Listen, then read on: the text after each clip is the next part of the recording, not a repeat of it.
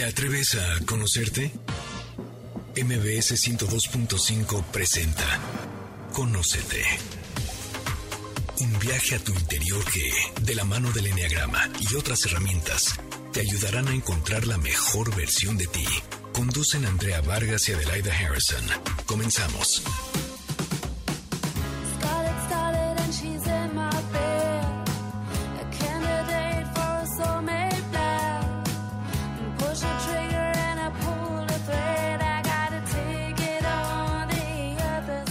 Tardes, esto es Conócete y nosotros somos Adelaida Harrison y Andrea Vargas. Y no saben el gusto que nos da que nos acompañen todos los sábados a las 12 del día aquí por MBC Radio 102.5. Estamos felices porque ya estamos haciendo el programa en vivo y a todo color y no desde nuestras casas. Ya nos animamos a venir a la estación. Entonces, bueno, es un gusto poder ver a, ahora sí que a nuestra productora, a Felipe, Adelaida, porque pues nada más era por, por Zoom. Entonces, bueno, qué gusto tenerlos y a todos ustedes poderlos escuchar.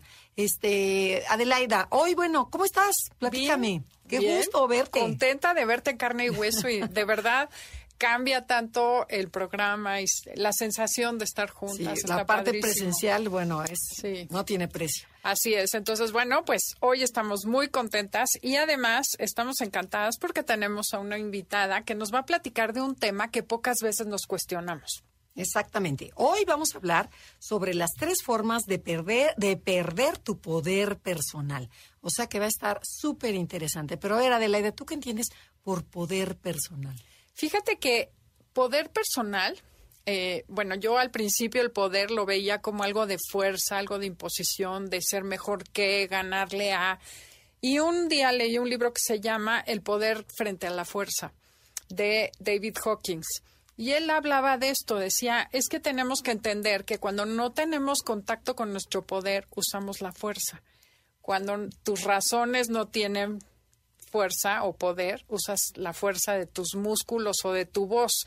Entonces, está muy relacionado con el enneagrama. Totalmente. Cuando vives en la esencia es cuando estás contactando tu poder personal y entonces no necesitas la fuerza para imponerte a los demás, para gritar, para ganar, para, Para- defenderte. Claro, como un ocho, ¿no? Haría, Exacto, ¿no? exacto. Exactamente. El 8 sería como la manera más fácil de entender al que grita y pone porque pierde el contacto consigo mismo. Aunque todo el mundo lo hacemos. Exacto. Sí, no, no nada más. No, el no, ocho. bueno, el tema va a estar de lujo. Entonces, bueno, qué mejor que nuestra invitada, que Adelaida nos va a presentar, nos diga de qué, de- o sea, sobre qué vamos a hablar, que ya hablamos sobre el poder personal, pero ¿quién es nuestra invitada? Pues tenemos a Carmen Buergo, que es psicoterapeuta integrativa. Carmen es, bueno, aparte hace psicocorporal, transpersonal, con una visión integrativa del proceso de conciencia y crecimiento personal. Es guía y acompañante de procesos personales y grupales desde hace más de 15 años. Así es que supongo que lo va a hacer con excelencia eso de guiarnos a entender qué es el poder personal y cómo dejar de perderlo. Bienvenida, Carmen. Qué gusto que estás con nosotros. Hola, mu- mucho, mucho gusto de estar aquí y sobre todo que, qué padre que me toque este momento donde también ustedes se reencuentran, ¿no? Ahí en ese lugar y con toda su gente, ¿no? Así es. Es día de fiesta. Es día de fiesta, exacto, día. Y hablando un poquito como la manera de introducir también esto que, retomando esto que decías del poder personal, ¿no? Yo creo que como en todo en la vida, este, tenemos definiciones, ¿no? Y en base a cómo definimos las cosas, este, generamos ideas o creencias o historias, ¿no? Y la verdad es que la parte del poder personal sí se ha malentendido y usado de muchas maneras, ¿no? Entonces me gustaría como un poquito empezar a aclarar desde dónde lo estoy planteando yo para, Ok. Para ustedes y para su público, ¿no? Como compartiendo la experiencia de que las tres entremos en esta en este viaje. Nos parece padrísimo empezar con las definiciones. Buen lugar. y que podamos disfrutar, ¿no? Porque creo que todo proceso de conciencia tiene que ser algo que se disfrute, ¿sí? Ujú. Y aunque requieran un poquito de esfuerzo por cambiar a veces las formas de ver las cosas. Entonces, la primera idea que suelto es, este, cuando tú utilizas tu teléfono celular, ¿sí? Si dejas todas las aplicaciones abiertas, ¿qué pasa? Pues hay una fuga de energía, ¿no? Y entonces todo se vuelve más lento, ¿sí? O se tropieza. Así nos pasa a nosotros. Cuando tenemos fugas de energía, porque tenemos muchas cosas abiertas, que justo de estas otras cosas que voy a hablar más adelante son esos digamos, esos tres asuntos, ¿no? Esos tres puntos, pues nos volvemos más lentas, este, nos cansamos más, nos enojamos, nos sentimos menos en procesos menos creativos, etcétera, etcétera, etcétera. Entonces, el poder definido como la capacidad que tenemos las personas de estar en contacto desde el enneagrama con nuestra esencia y fluir con el todo. Eso sería como el poder, el verdadero poder personal. Esto ya nos es dado, ya lo tenemos. Cualquier situación o cualquier experiencia en donde no estemos pudiendo fluir es porque hay una fuga. ¿sí? Y entonces vale la pena, ¿sí? yo siempre lo explico así, ¿no? Como cuando hay una fuga y no estás fluyendo, es como cuando Alicia del País de las Maravillas cae al País de las Maravillas y empieza todo un viaje a ver qué le pasa. Pero entonces cuéntame un poquito antes de entrar a cómo perdemos el poder. ¿Cómo es o cómo te sientes cuando estás de verdad fluyendo en contactos? Un poquito para que la gente sepa si está en contacto con su, poder, personal, o no. Bueno, y yo creo que aquí ustedes me podrán también ayudar porque así como ustedes hablan de enneagrama, pues cada eneotipo se sentiría de una manera, ¿no? O sea, cada uno tenemos y bueno, yo voy a explicar lo que yo he visto que puede llegar a ser general, ¿no? Cuando estás en contacto con tu poder personal, tienes energía, tienes vitalidad, ¿sí?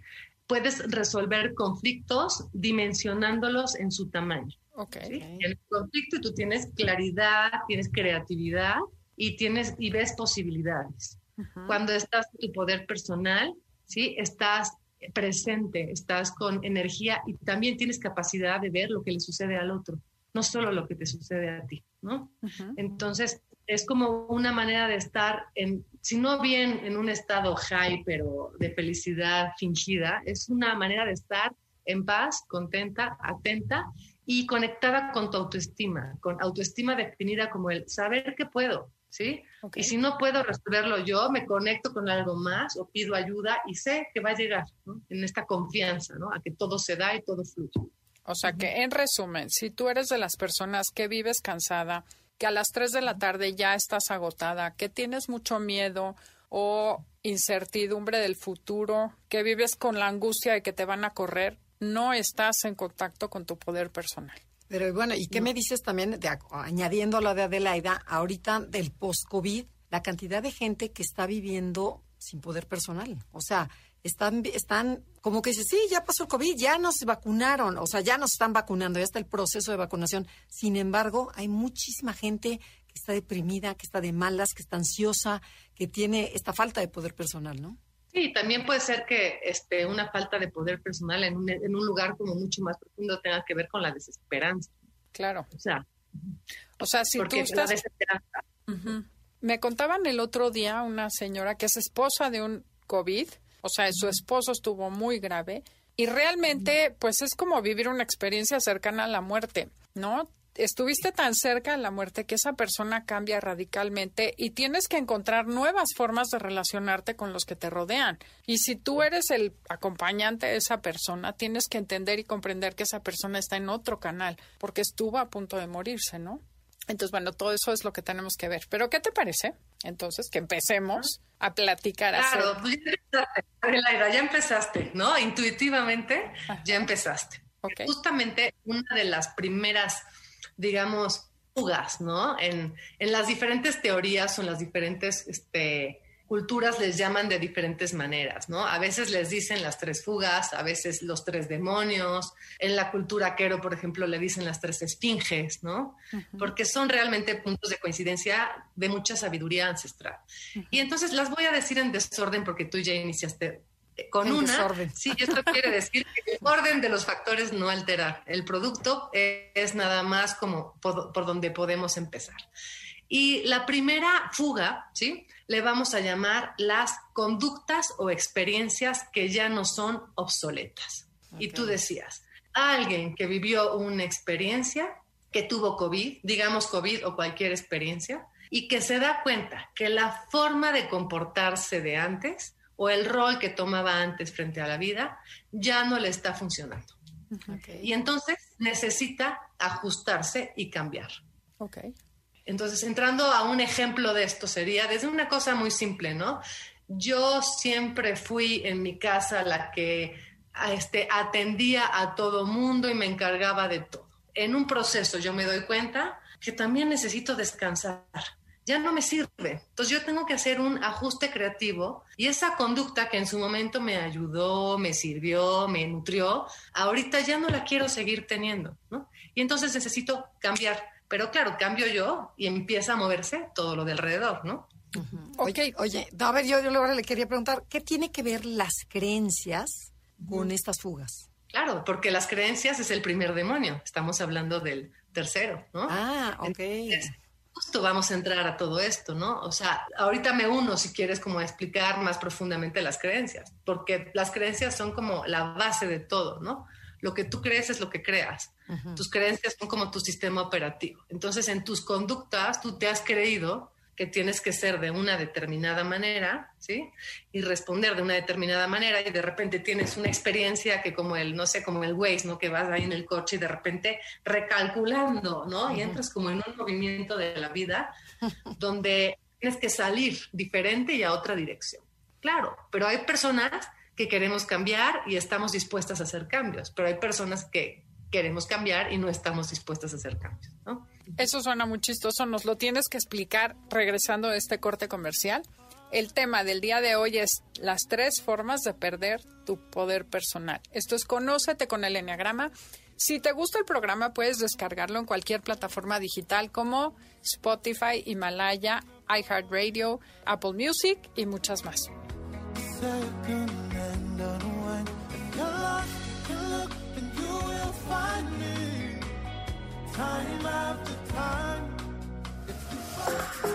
Esperamos tus comentarios en Facebook. Enneagrama Conócete. Continuamos después de la pausa comercial. MBS 102.5. 1. Si eres un 1, perfeccionista, ordenado e íntegro, ábrete y acepta que existen diferentes maneras de ver la vida. Tómate tiempo libre para descansar y divertirte sin culpa. Conócete.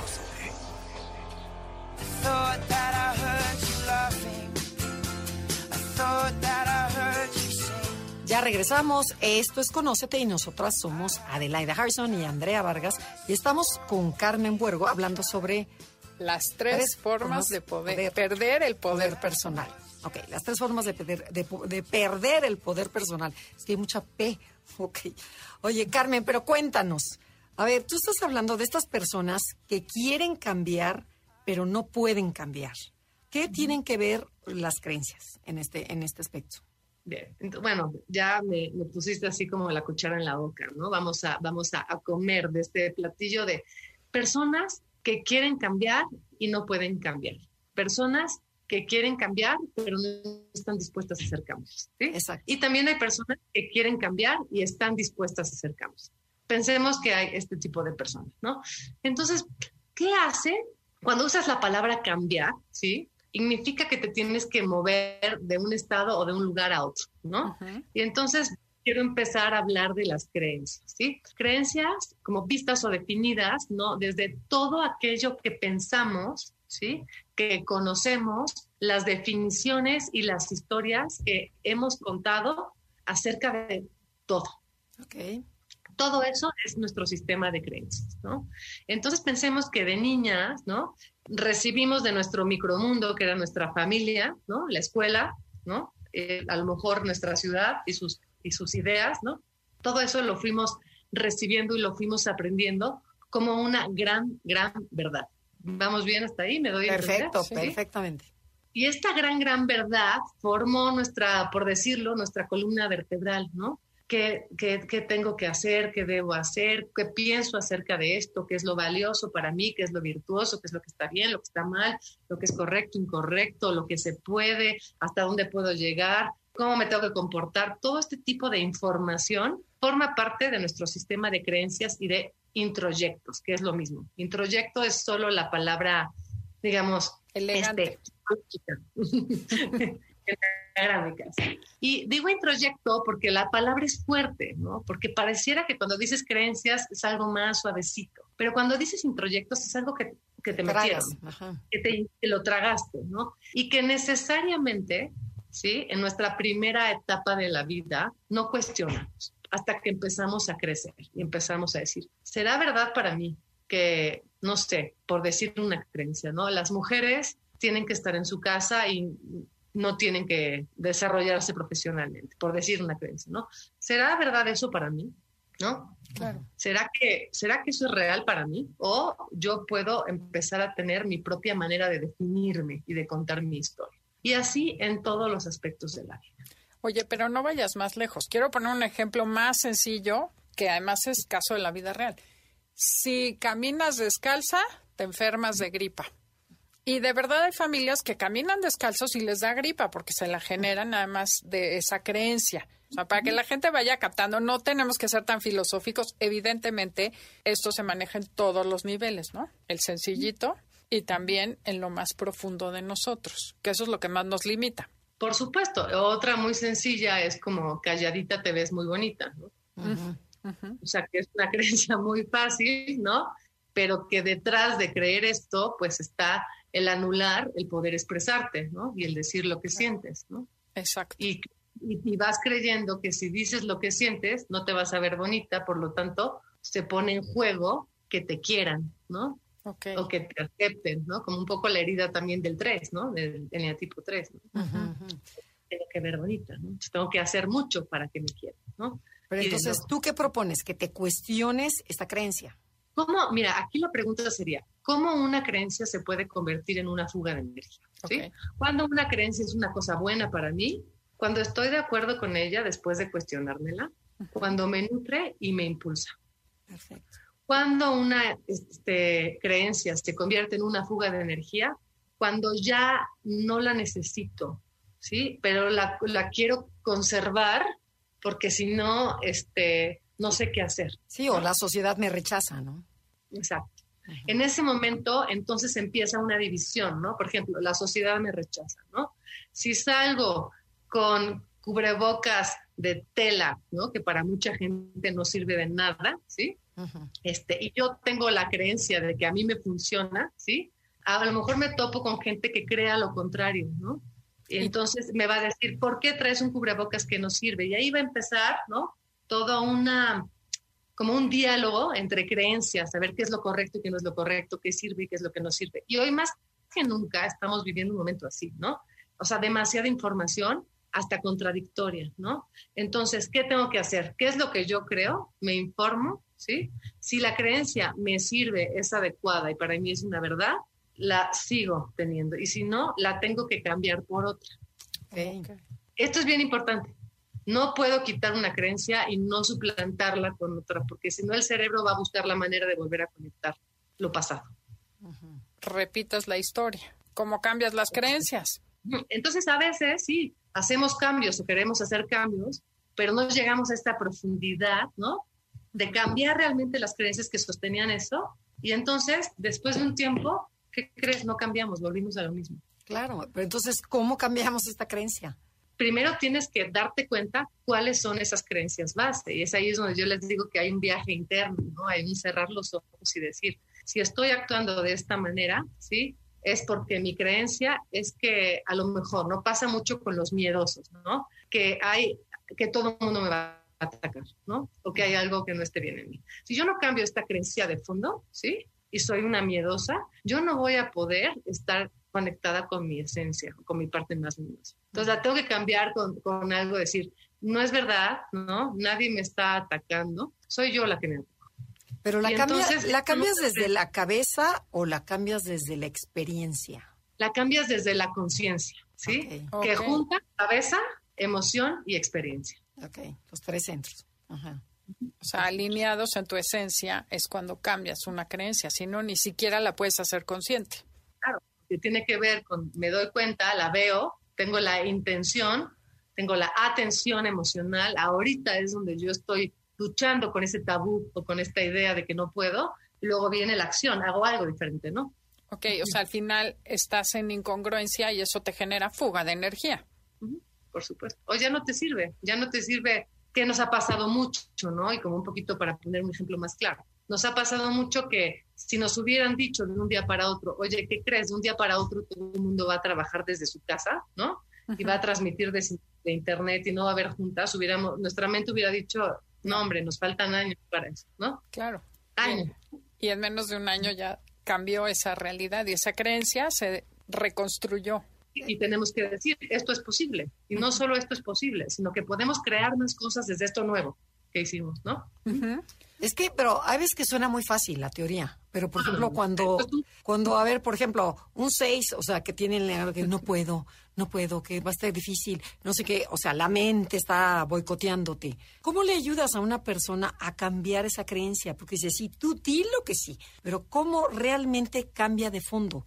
Porque, como dices, si no va a regresar instantáneamente otra vez a lo mismo. Sí, sí, Andrea. Me parece que además también esto es un trabajo como de toda la vida, ¿no? O sea, Ok. podemos ir viendo pequeños fragmentos, pero no po- tampoco yo hay como grandes promesas en el sentido de que sea una cosa mágica. Pero a ver, en una cosa muy concreta que puede ayudarnos es, yo me doy cuenta como seis, por ejemplo, que de repente me ataca el pensamiento de no puedo. Lo primero es que yo ya sé, ¿sí? Que trabajo un seis, ¿no? Trabajo un rasgo miedoso, pero que yo soy más que eso, ¿no? Claro. Ahí está la conciencia. Yo puedo ver que eso sucede en mí, que estos pensamientos aparecen y que son parte de mi carácter, ¿no? Y entonces yo ya digo, ¿es verdad esa creencia? ¿Es verdad que no puedo? O sea, yo empiezo un proceso de desmentirla. ¿Es verdad que no puedo? ¿Es real? ¿De dónde sale esto? ¿Sí? Entonces yo empiezo a desmenuzar todo esto hasta que lo desmiento. Des- ya tengo la experiencia de que esto no es verdad, pero también sé que, ¿qué crees? Me va a volver a pasar. Me va a volver sí, a pasar que en determinada otra situación esto va a aparecer. Entonces a lo mejor le voy a hacer menos caso y voy a salir más rápido de ahí. Esa es la diferencia, ¿sí? Este, que yo veo, ¿no? Como más desde el trabajo de estar con atención desde el enneagrama, ¿no? No sé si me di. Claro, perfecto. Sí, perfecto, perfecto, perfecto. Oye, y aquí me surge una pregunta y quisiera regresar a lo que comentaste al principio del programa de que hay personas que quieren cambiar y hacen cambios y hay personas que quieren cambiar pero no hacen cambios. ¿Esto tiene que ver con la creencia? Claro, porque es como si yo te dijera, me quiero, voy a hacer un ejemplo muy, muy simple, ¿no? Me quiero volver vegetariana, pero no quiero dejar de comer carne. Ok. O sea, Ah, no vas a cambiar. Claro, me encanta la idea de ser vegetariana y los restaurantes y todo, pero a mí se me sigue antojando la carne. Bueno, no se muevan y no le cambien de estación porque después de este corte comercial nos va a decir Carmen qué podemos hacer diferente para poder cambiar y que no nos cueste tanto trabajo. El tema del día de hoy es tres formas de perder tu poder personal. Comuníquense con nosotros en info arroba o síganos en nuestras redes Instagram y Facebook Enneagrama Conócete. I once had a boy, or should I say, he once had me. 2. Si eres un 2, eres servicial, seductor y sentimental. Trata de usar más la razón que el corazón. Aprende a no involucrarte en asuntos que no te corresponden. Antes de ofrecer tu ayuda, pregúntate si es necesaria. Conócete. Esperamos tus comentarios en Facebook. Enneagrama Conócete. Continuamos después de la pausa comercial. MBS 102.5. Ya estamos de regreso. Síguenos en Twitter. Arroba Conócete MBS. 3. Si eres un 3, eres ejecutor seguro y exitoso. Aprende a diferenciar entre lo que eres y lo que tienes. No solo veas por tus intereses, enfócate en los objetivos de un equipo. Dedica más tiempo a tu vida familiar y social. Conócete.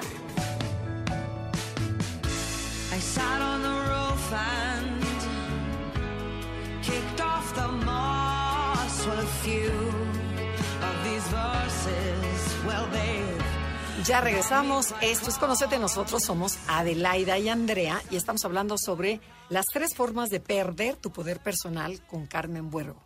Oye, Carmen, pero a ver, vuélvenos a explicar a todo el auditorio y a mí principalmente, porque Adelaida seguro ya se la sabe. Vuélvenos a decir cuáles son estas tres formas de, tres- estas tres fugas de energía.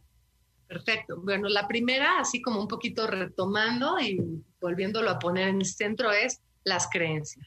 Qué es lo que yo creo, lo que yo pienso y los conceptos y las definiciones que tengo acerca de todo. Todo, Perfecto. Entonces, si ya no me está sirviendo, la tengo que adecuar, la tengo que cambiar y tengo que pasar por el procesito de duelo, de soltar la creencia anterior y poner una nueva. Suena fácil, a veces es muy complicado. Entonces es, la creencia obsoleta es la que te hace perder poder. Tienes una Sí. fuga de energía. Y si tú no estás al 100, tienes que cambiar de creencias. Ok. Está muy Gracias. fácil. Perfecto. La segunda, Nada más cierro como con este ejemplo. Es como, de, como esto que se está hablando mucho, ¿no? Yo, mi creencia es que solo bajo de peso si me pongo a dieta. Y esa creencia me ha causado dolor, estoy harta de hacer dietas, no quiero más, no puedo, estoy cansada, ya me da asco de lo que me digan, ¿no? ¿No? ¿Cómo cambio eso? No es cambiar la dieta, ¿cómo cambio la creencia? Porque esa creencia ya me está fugando, ¿sí?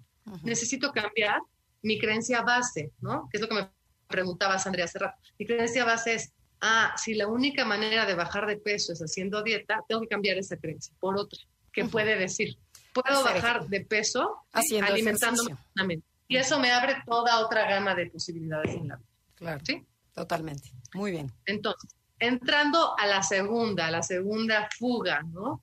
Este, después de las creencias son los asuntos inconclusos. ¿Qué es un asunto inconcluso? ¿Sí? Cualquier situación, experiencia dentro de una relación con alguien o algo que yo no haya cerrado, terminado, acabado, comprendido e integrado, es una fuga de energía. Está durísima esa, ¿no? Durísimo, Aquí hay toda también, así como en las creencias hay todo un planeta por explorar, ¿no? Entonces, es como les decía del, del teléfono, ¿no? Si yo dejé aplicaciones abiertas, muchas, porque no cerré, no acabé, me fui, me desinteresé, no tuve cierre, no tuve integración, entonces mi teléfono va muy bajo de energía. Totalmente. Sí, Y es- se pone intolerante, se traba, se atora. Ujú, ujú, ujú. Pero y entonces, a ver, y entonces con estas fugas, con cuestiones que no terminaste, que cuántas veces tenemos así chiquitas, te lastimó y dices, "Bueno, ya, ¿no? Eh, ya", y se queda todo a la mitad.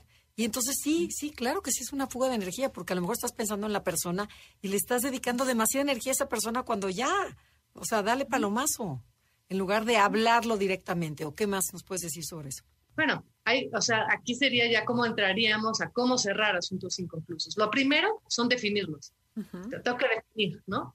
¿Cómo le hace nuestro inconsciente, nuestra conciencia, para darnos una pista y ayudarnos a ver cuáles son nuestros asuntos inconclusos? Porque hay situaciones que también se nos vuelven a repetir, repetir, repetir, repetir, repetir.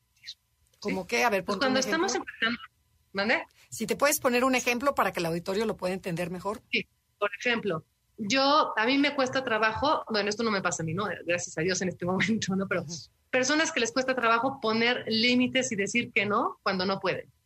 Entonces, tienen una, van a una, a o sea, yo, por ejemplo, yo no puedo decirle que no a una invitación a cenar. Y entonces, no digo que no, digo que sí y voy. Al siguiente día digo que sí y voy, pero voy cansada. Al siguiente día voy agotada, ¿sí? Al siguiente día me invitan a dos al mismo tiempo y me tengo que dividir. Y todo viene como una consecuencia de una sola cosa. No puedo decir que no. ¿Me doy a entender? Entonces, no puedo con... ¿Cuál es mi asunto? Mi asunto no tiene que ver con la cena. Mi asunto tiene que ver que o aprendo a poner límites en mi vida o no voy a poder avanzar. Sí, y mucha gente, perdón, mucha gente cree que lo que tiene es cansancio y que necesita descansar y no se pone a ver que su problema grave es que no sabe poner límites. Por ahí va. Claro. Y entonces, si yo me pregunto a mí misma, ¿en cuántas ocasiones o en qué situaciones importantes hoy en mi vida necesito poner más límites? Entonces, sí, pues puedo decir, pues mira, le puedo poner límites a mis hijas en esto, voy y lo hago, ¿no?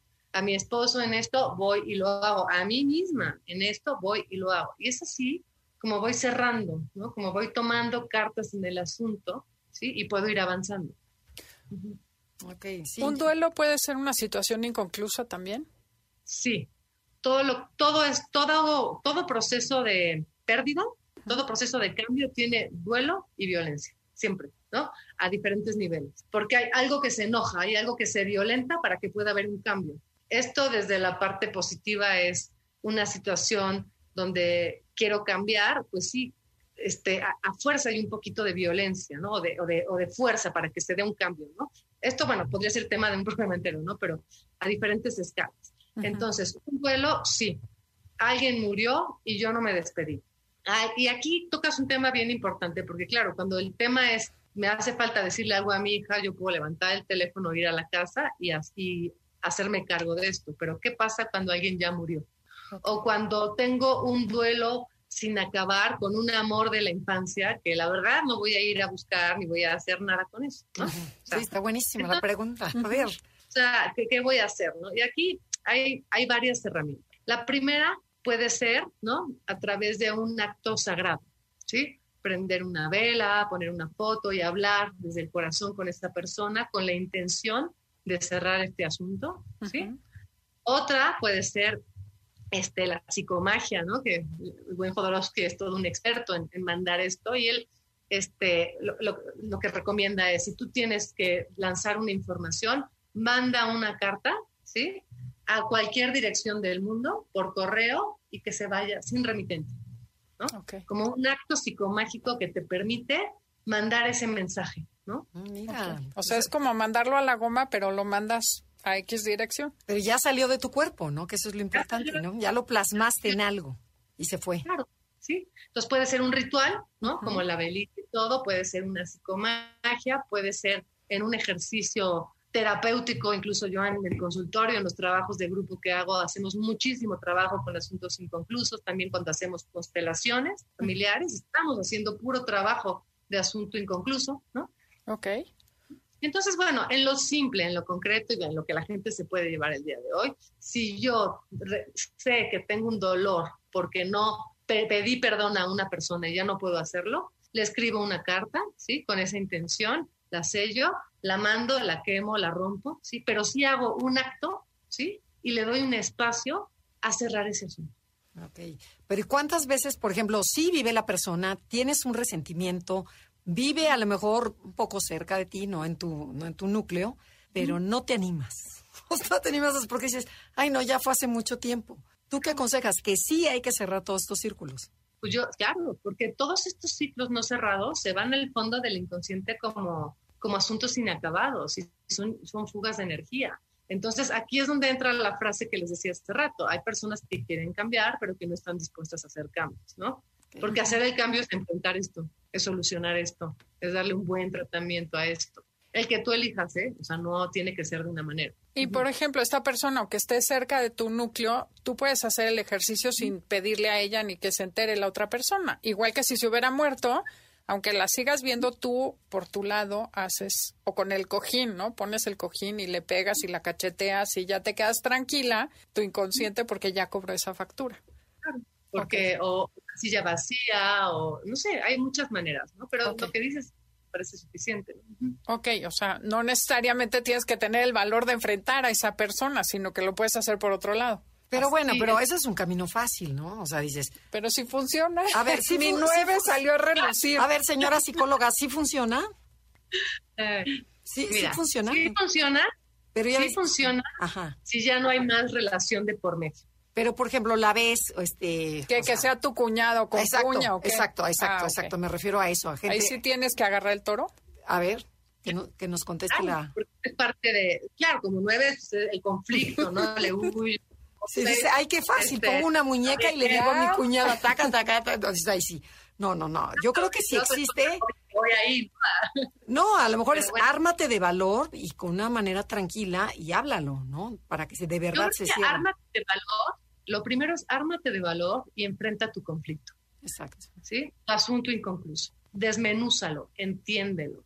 Y si después de desmenuzarlo, entenderlo, incluso meditarlo, ritualizarlo, eso sigue dentro, entonces es la señal de que sí hay que enfrentarlo de. Ok, y si sabes que la otra persona... Oye, ya que sí me estoy- les voy a contar mi caso. Cuéntanos el caso y te decimos cómo hacerlo. No, pero sabes que la otra persona, su nivel de conciencia es bastante bajo. Entonces dices, ay, ¿para qué? O sea, no, no, no, o sea, ¿qué? ¿Lo haces de todos modos? O sea, para, para sanarte tú. Claro, lo haces con un ritual, porque tú ahí ya tomaste una decisión. O sea, no es lo mismo huir, de decir, no, no lo voy a hacer por evadir el conflicto, a decir, la verdad, en plena conciencia, sé que esta plática no la puedo tener con esa persona porque, porque no va a generar crecimiento para ni para ella ni para mí. Entonces yo decido conscientemente hacerlo de otra manera.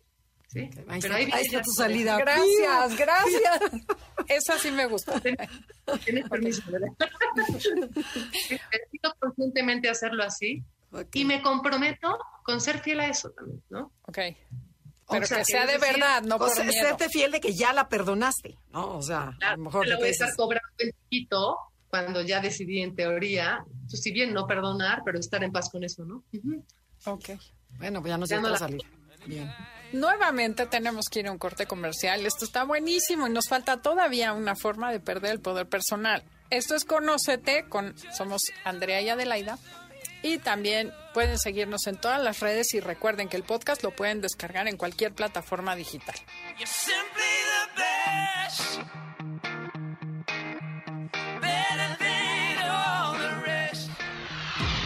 4. Si eres un 4, eres hipersensible, creativo y temperamental. Acéptate a ti mismo y quiérete. Evita que tus emociones te dominen y agradece todo lo bueno que tienes. Recuerda, eres mucho más que tus sentimientos. Conócete. Esperamos tus comentarios en Facebook. Enneagrama Conócete. Continuamos después de la pausa comercial.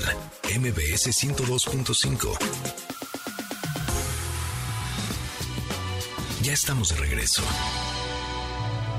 Síguenos en Twitter. Arroba Conócete MBS. 5. Si eres un 5, eres un observador poco sociable y analítico. Atrévete a expresar tus opiniones. Aprende a escuchar más y esfuérzate por ser más generoso con tu tiempo y compártelo con quienes te rodean. Conócete.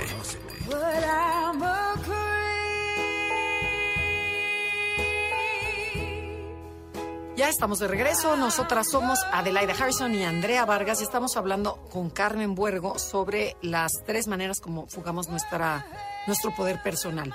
Y nos falta la tercera. Entonces, arráncate, eh, Carmen. que, bueno, pues ya la había yo un poquito introducido, ¿no? Este, desde hace rato. Pensemos que entonces vamos a cerrar nuestros asuntos inconclusos, ¿no? Y los voy cerrando. Y de repente me doy cuenta que conforme voy cerrando asuntos inconclusos en mi vida, hay conductas, ¿sí? Que ya no me quedan. Hay sacos que ya me quedan grandes o que me quedan chiquitos, ¿no? Como Hay- que, a ver, pon un ejemplo. por ejemplo, desde, desde las creencias y desde los asuntos. Yo voy diciendo, bueno, yo siempre he dicho que a mí no me gusta socializar con la gente, que soy tímida.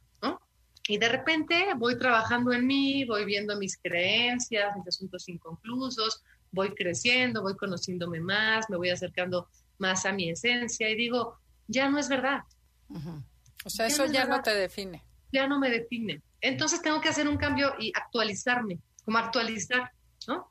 Actualizar aplicaciones. Pero a ver, ahí Ya- estás actualizando la creencia, ¿no? No estás actualizando. Sí. ¿O qué estás La actualizando? creencia en la experiencia. Ujú. O sea, la- se actualiza, se actu- perdón, ya me hice buenas.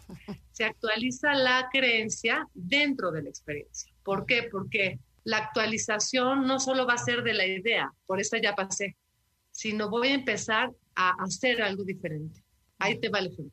Entonces yo ya actualicé mi creencia o mi mirada hacia mí, donde digo, no soy tímida, ya no. Pero- Entonces, Pero a ver, pon algo tuyo, o sea, a ver, tu experiencia personal, pero algo así fuerte, que, que de veras se haya notado todo este cambio. que es, O sea, mira, nada más hay tímida, no, algo más, así. Yo, no, pero yo te puedo decir que cuando yo tenía 18, 19, 20 años, yo no me atrevía a poner una pizza, por- a pedir una pizza por teléfono, ¿sí? Del miedo que me daba, del grado de timidez, ¿sí? No me atrevía en la universidad a preguntarle, ¿sí? A los maestros cuando yo tenía una duda. Prefería ir y buscar tres libros y yo resolverla, ¿no? Entonces, el que yo esté aquí ahora con ustedes dos hablando, ya esto lleva muchos años, ¿no? No, bueno, esto ya es Este, premio Nobel, o sea, bueno, bueno, bueno. Pero es en un rasgo de mi carácter, ¿no? Ok. Y te puedo decir que lo que atravesé entre atreverme y estar aquí fue sudar, tener miedo, dar conferencias donde antes tenía un violento ataque de tos, ¿no? Y no podía hablar y este y tenía que contar mi historia por temas que viví. y to- esto ha sido un proceso de años. Hoy ya no te puedo yo decir que sea una persona tímida, ni que me cueste tanto trabajo. Ya no. Hoy te puedo decir que estoy, este, en mi experiencia, estoy empezando a disfrutarlo Ok. porque también pasé de romper la timidez a romperla, pero con mucha tensión. Y hoy lo disfruto. ok. Entonces son tres ajustes creativos, no solo de creencias, sino también de, de- de actitudes y de experiencias, de vivencias. Sí, con el cuerpo, ¿no? Ya, ya, ya, tu cuerpo ya cambió. Ujú. Ya no te puedo yo, yo ya no me puedo presentar, hola, soy tímida de generación, ¿no? Ok, entonces esto, unido a lo que tú comentaste hace un rato que estábamos hablando de una experiencia como un post-COVID, que alguien que se enfermó y estuvo tan cerca de la muerte o tuvo tanto miedo de morir, se cuestiona, pero en el fondo lo que sucede es que se, se está cuestionando las creencias. Entonces, una experiencia fuerte de vida lo que hace es romper tu sistema de creencias y te das cuenta que eso ya no sirve y te quedas como a la mitad de la nada. Tienes que construir nuevos esquemas. Es justo lo que estoy, lo que estamos planteando en este tercero. Claro. Con las creencias te quedas a la mitad del análisis. Bueno, la nueva creencia es esta, pero una cosa es que yo tenga la creencia y otra es que la viva, que la encarne. ¿no? Ok. Lo que pasa mucho con gentes que han estado cerca de la muerte es que empiezan a disfrutar las cosas muy simples, se vuelven sencillos. ¿sí? Y entonces son gentes que ya no necesitan ni viajar tanto ni comprar tanto, ¿no?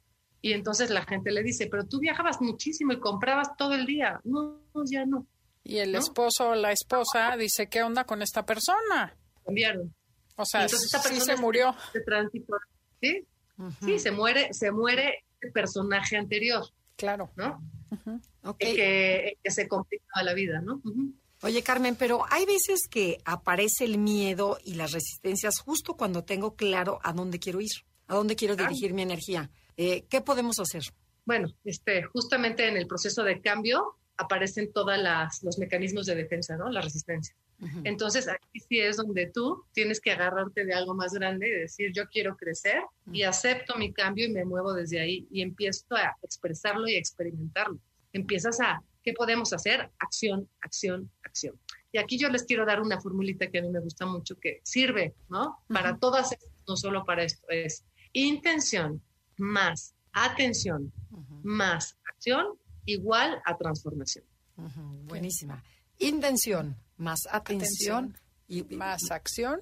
igual a transformación. Está muy padre. Buenísima, buenísima. Entonces, en la intención están todas las creencias, todas las introyectos. En la atención estoy en mí, en mi emoción, en mis asuntos inconclusos, en mi centro emocional. Acción, me voy a mi instinto. Creo y doy el paso a algo diferente. Igual, cambio, ¿no? Claro. Oye, ¿y esto es un cambio profundo, ¿no? ¿la psicomagia funciona aquí? La psicomagia funciona en todo. A O sea, mí me encanta la psicomagia. Yo he hecho algunas en mi vida y sí han sido buenas cosas, la verdad. Por ejemplo, me imagino que si el cerebro se, la- se cree que tú cerraste un círculo, puedes volver a practicar sin público. Por ejemplo, tu timidez, pues practicas sin público que estás imaginándote dar una conferencia a 100 mil personas y vas haciéndolo para que después no te paralices en la vida real. Como que practicar sirve. Claro, practicar sirve y visualizar sirve, ¿sí? Ok. Pero la realidad siempre lo supera. Entonces aquí entran otras herramientas como este conectarte contigo, tenerte paciencia, ser amorosa contigo, ser compasiva, entender que vas a ir dando pasitos, que a veces no son saltos tan grandes, sino pequeños pasitos y también valorarlos, ¿no? Ok, Como ¿qué, todo esto también entra, ¿no? Qué más Sí, porque yo hacer? puedo visualizarme, puedo visualizarme y hacer visualizaciones y meditaciones y decretos y todo esto, y todo esto funciona y sirve, pero en la experiencia concreta Es lo sí que requiere de cambio. todo lo sentidos. Claro, porque si no te la crees, como dices tú, o en la creencia no está esa visualización o no estás en conciencia ahí, pues tampoco sirve de nada. Sí, o puedes estar en la creencia de que ya lo visualizaste, ya incluso lo sentiste y estás conectada con la energía del corazón, pero si no lo estás experimentando, todavía no forma parte de tu realidad, ¿no? Que creo que también es algo que se hace mucho ahora, como visualizar para que sea, pero se, se, se queda una distancia muy grande entre lo que se visualiza y se vive, ¿no? O sea, hay toda una manera para, para encarnar esto, no, buenísimo. Está padre. ¿Y qué otro tip nos puedes dar? Pues mira, para estas experiencias eso, como, como hacer el ajuste en el momento presente. Cuando me cache yo, por ejemplo, si estoy trabajando en mí, no decir mentiras, si me cacho, que yo ya no quiero ser esa persona que, que dice mentiras. Y en ese momento me estoy dando cuenta que les estoy diciendo, digo, no, a ver, olvídenlo, lo que dije no estaba bien, lo que pienso es esto, ¿no? Pero siempre tiene que ser la transformación en el momento presente, ¿sí? Mm, ok. qué- Yo tengo miedo, entonces me dicen, agarra el micrófono, tengo miedo, cambio, voy y lo agarro. Con miedo. Pero, y Pero expresa- voy- pero lo expresas, dices, tengo miedo, pero, pero aquí estoy. Estoy ansiosa, esto me está costando, va, lo pongo, ¿no? Pero es como ir, ir a crear la experiencia, ¿sí? Otra situación, no en la mente, ya en la experiencia. ¿Hace sentido esto? Totalmente, totalmente. Con el enneagrama, bueno, todas. Sí, totalmente. Y ahorita me estoy acordando de una chava que es seis, contrafóbica, y que dijo, ¿sabes qué es? Que me di cuenta que el miedo me dominaba. Y estoy pensando, es un poco eso. El seis, contrafóbico, es, aunque tenga miedo, lo voy a hacer, pero no estás cambiando porque al final sigue moviéndote el miedo. Porque está desde tu mente. ¿no? Exacto. O sea, lo estás como forzando, lo que tú dijiste al principio. Ajá. Tiene que salir la fuerza desde adentro, es una fuerza interior, en donde te dice la señal por dónde, ¿no? Tú que eres seis. Claro, y ahí el caso del 6 contrafóbico, que además, bueno, yo te puedo hablar porque yo trabajo ese carácter, exactamente. ¿no? Entonces te puedo decir que el camino no es solo atreverte, ¿no? Sino el camino es sentir el miedo, tocar la vulnerabilidad y desde ahí conectar con el corazón para poderlo poner. Ok, sí, para aclararles, porque no se trata de que te avientes ahorita a hacer todo lo que no te atreviste, sino hay que analizarlo, sentirlo y actuarlo en los tres centros de inteligencia, cabeza, corazón y cuerpo. Sí. Suena fácil. Suena fácil, pero no lo es. Pero, pero sí se puede, ¿no? Y una, una parte muy importante es el silencio y la respiración, ¿no? O sea, el, en el momento que estás sintiendo eso es hacerlo consciente, pero respirarlo. Respirarlo para poder, para poder contactar estos tres centros que estás diciendo. Y después este, poder experimentarlo. Porque si no, si tu cuerpo, bueno, experiencia propia, si tu cuerpo no está calmado, tu cabeza se vuelve loca. Y entonces no puedes contactar los demás centros. Oye, cuéntanos, nos quedan dos minutos y en este tiempo quisiéramos dos cosas. Una, que nos digas con qué quieres que se quede la gente, así como para cierre, una idea con la que quieras cerrar y dónde te encuentre. Mira, yo, este, si tuviera que, que resumir todo en uno, les dejaría esta fórmula, ¿no? Intención, atención y acción. Este, igual a transformación. Como de que esto se puede aplicar tanto a las creencias como a los asuntos inconclusos, como a estas experiencias o conductas que ya no nos sirven, ¿no? Entonces, ubícalas, defínelas, estate atenta en el momento aquí y ahora y ten una acción, aunque sea chiquitita, para moverte del lugar. Y es- a veces el pasito que das no te lleva a donde quieres, pero sí te saca de donde estás. Esa es como que la idea. ¿no? Buenísimo. Y bueno, de encontrarme me encuentran en, en Instagram, ¿no? En arroba carmen.buergo, ¿sí? Y en mi página de internet www.carmenbuergo.com. Carmen, mil gracias por haber estado con nosotros. Gracias a todos ustedes por habernos acompañado el día de hoy. Felipe, Yanín, gracias. Ahora sí los vemos y podemos dar las gracias en persona. Y bueno, los dejamos aquí eh, con Concha León Portilla en Enlace 50.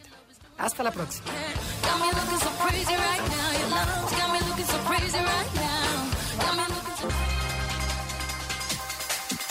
Te esperamos en la siguiente emisión para seguir en el camino del autoconocimiento. Conócete, MBS 102.5. No importa si nunca has escuchado un podcast o si eres un podcaster profesional. Únete a la comunidad Himalaya. Radio en vivo. Radio en vivo. Contenidos originales y experiencias diseñadas solo para ti. Solo para ti. Himalaya. Descarga gratis la app.